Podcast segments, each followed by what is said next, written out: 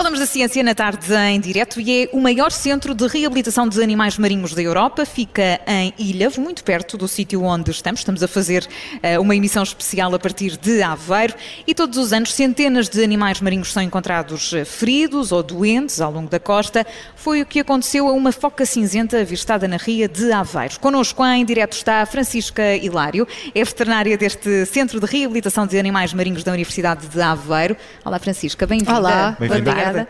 E Francisca, tem dado que falar de facto esta, esta foca cinzenta que foi avistada na, na Ria.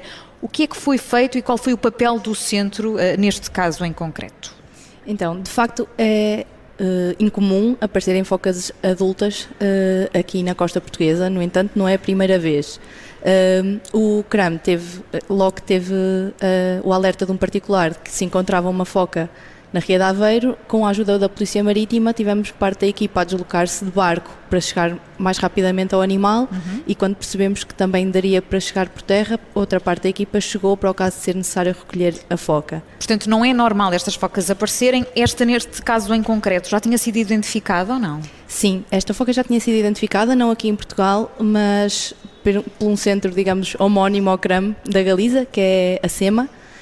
Um, Claro que só tivemos essa confirmação quando nós chegámos ao local e depois de falar com esses colegas que, com quem mantemos relação e contacto frequente, um, por manchas do animal conseguimos identificar que era o mesmo e que de facto era comumente visto em zonas com muita população, que é anormal para as focas, que normalmente são animais agressivos e assustadiços, como qualquer animal selvagem, mas esta, por algum motivo, tem um comportamento mais anormal para a espécie. Mas para já ainda não conseguiram uh, perceber porque é que aconteceu dessa forma?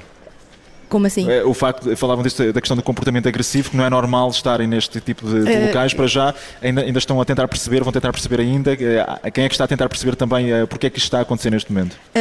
esta foca sempre demonstrou este comportamento, o que foi também o que nos ajudou a identificá-la, porque assim que a vimos, ela estava com uma boa condição corporal, não mostrava ferimentos, nem outro tipo de traumatismos, e começámos a achar estranho e sabemos que esses nossos colegas já têm tido uh, o avistamento de uma foca com estas características comportamentais e então iniciámos logo o contacto e foi assim que a que a identificámos. Mas, mas, facto, mas Francisca Hilário, não é, não é um caso uh, comum, lá está, e não há justificação à partida, não é? Não há nenhum comportamento que possa justificar isto, esta padrão. proximidade? Para uma foca adulta, não.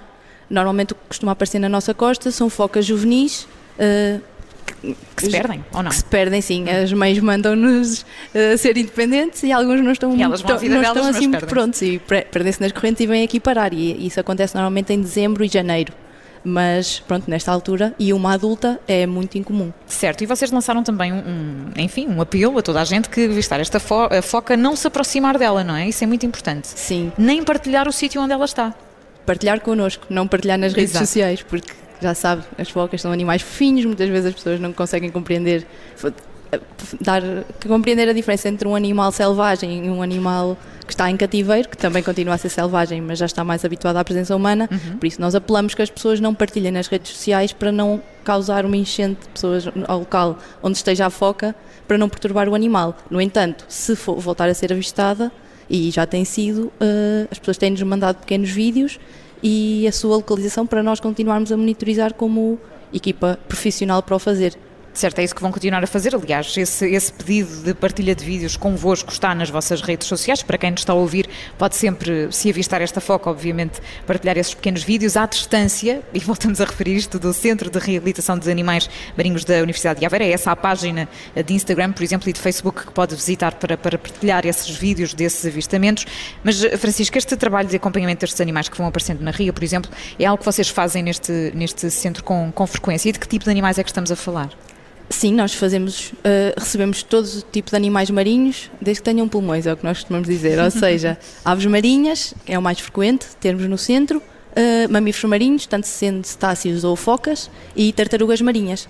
A nossa costa é, em todo Portugal é muito rica em espécies marinhas e, e portanto, uh, encontramos sempre clientes a precisar de ajuda e a Encontram sempre eh, e, e, muitas vezes já em, em condições eh, físicas, não é? Muito, muito difíceis, não é? Sim, sim. Como é que é depois também esse, esse processo de, de, receber eh, esses animais, do alerta, de receber, depois do tratamento e depois como é que é feito o encaminhamento? Ou seja, depois os animais ficam em determinado espaço, depois são libertados, como é que é todo esse processo?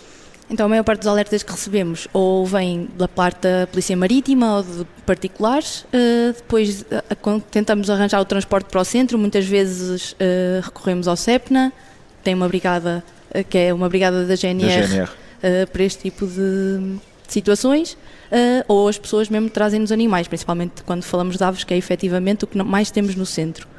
Um, daí fazemos um diagnóstico, temos vários métodos de diagnóstico, como raio-x, análise de sangue, etc., ecografias e, consoante a necessidade, fazemos um diagnóstico como quando nós vamos ao médico, é mais ou menos o mesmo princípio, só que a diferença é que os nossos pacientes tentam nos morder e as pessoas não tentam morder assim tantas vezes. Já, já tiveram, uh, já, já, já, nos descreveram aqui alguns, alguns dos animais que, que encontram, algumas das espécies, mas já houve assim algo de muito exótico uh, que, que, tenha chegado até vós através de um vídeo, uh, através de, de alguém que, que, vos tenha contactado? Já houve assim algo completamente fora de normal, um animal, uma espécie que, por exemplo, não é, não é comum encontrar -se sequer no, no nosso território? É pouco.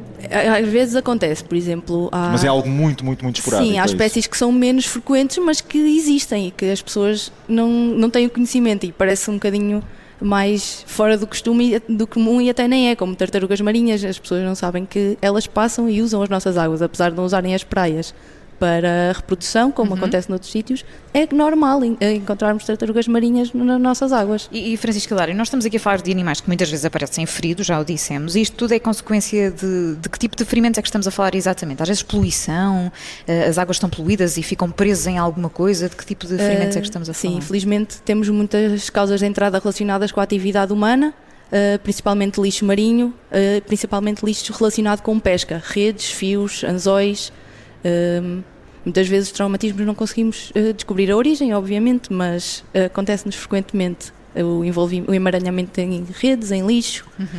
Um, tivemos um caso de um golfinho há pouco tempo que tinha um anzol eh, na barbatana caudal.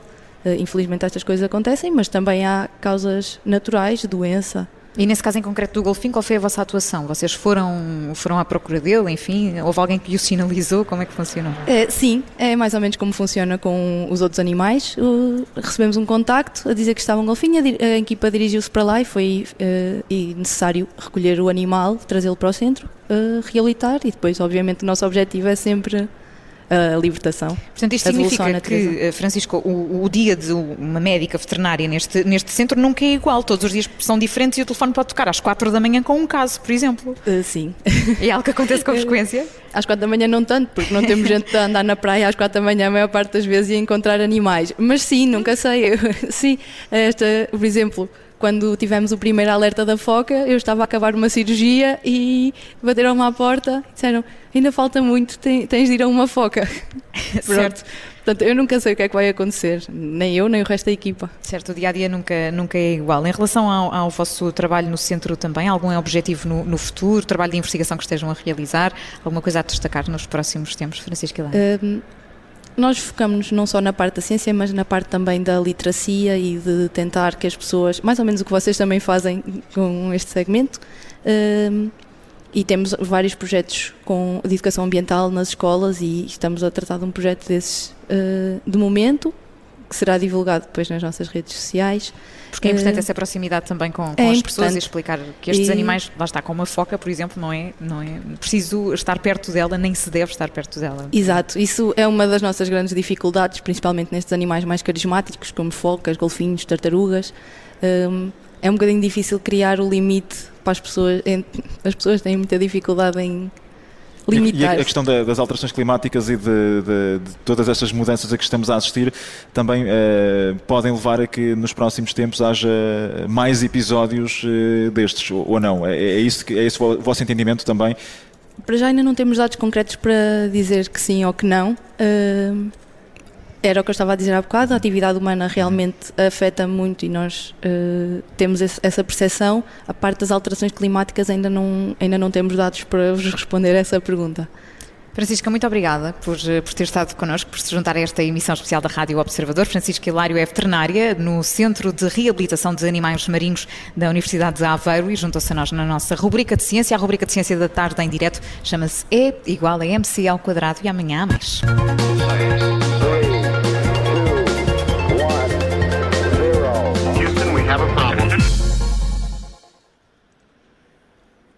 Rádio Observador. Obrigada por ter ouvido este podcast. Se gostou, pode subscrevê-lo, pode partilhá-lo e também pode ouvir a Rádio Observador online em 98.7 em Lisboa e em 98.4 no Porto.